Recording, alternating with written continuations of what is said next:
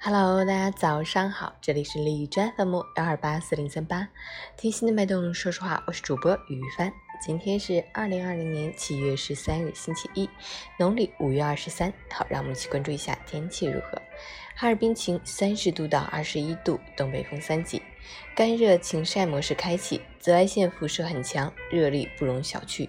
提醒大家要做好防暑降温措施。中午前后高温时段，还是应该减少不必要的外出，适当喝些淡盐水、绿豆汤来消暑。运动的话，尽量安排在一早一晚，以舒缓的运动为宜。避免太过剧烈的运动。截至凌晨五时，海市的 AQI 指数为四十九，PM 二点五为十七，空气质量优。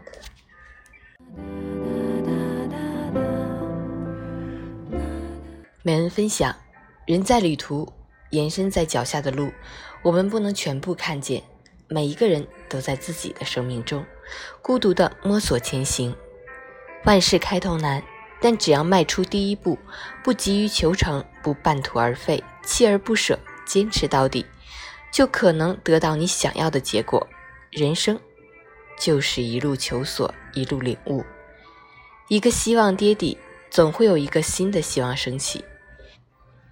所有遭遇的经历，承受的苦痛，都会成为你宝贵的财富，铺垫你的未来，成就你日后的熠熠生辉。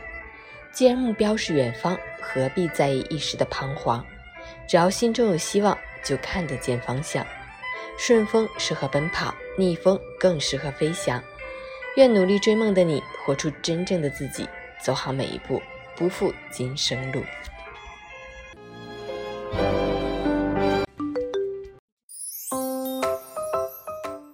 晨雨简报：警方通报。贵州公交坠湖致二十一死事件，司机对拆迁不满，报复社会，酒后驾车冲进湖中。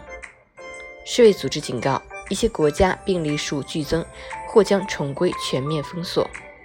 北京疾控中心购买水果生鲜时应佩戴一次性手套，肉类和海鲜等生冷食物要和其他食物分开包装。唐山市古冶区发生五点一级地震，地震专家是一九七六年唐山大地震的余震，余震会持续上百年。江苏出台细则，促生猪复产，新增出栏一万头奖励一百万元。一线城市租房市场热度降温明显，北京多区租房热度环比降幅均超百分之二十。山东通报二零二零高考情况。四十七人违纪作弊被查处，七名发热考生均排除新冠肺炎。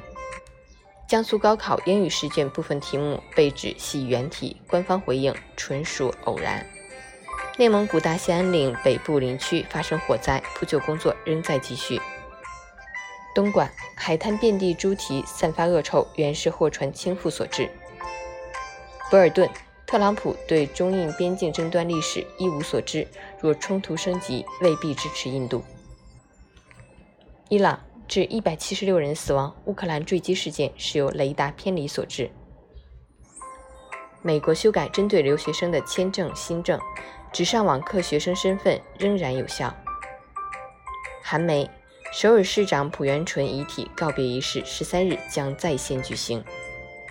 外媒，特朗普首次承认于2018年下令攻击俄网络机构，没人比我对俄更强硬。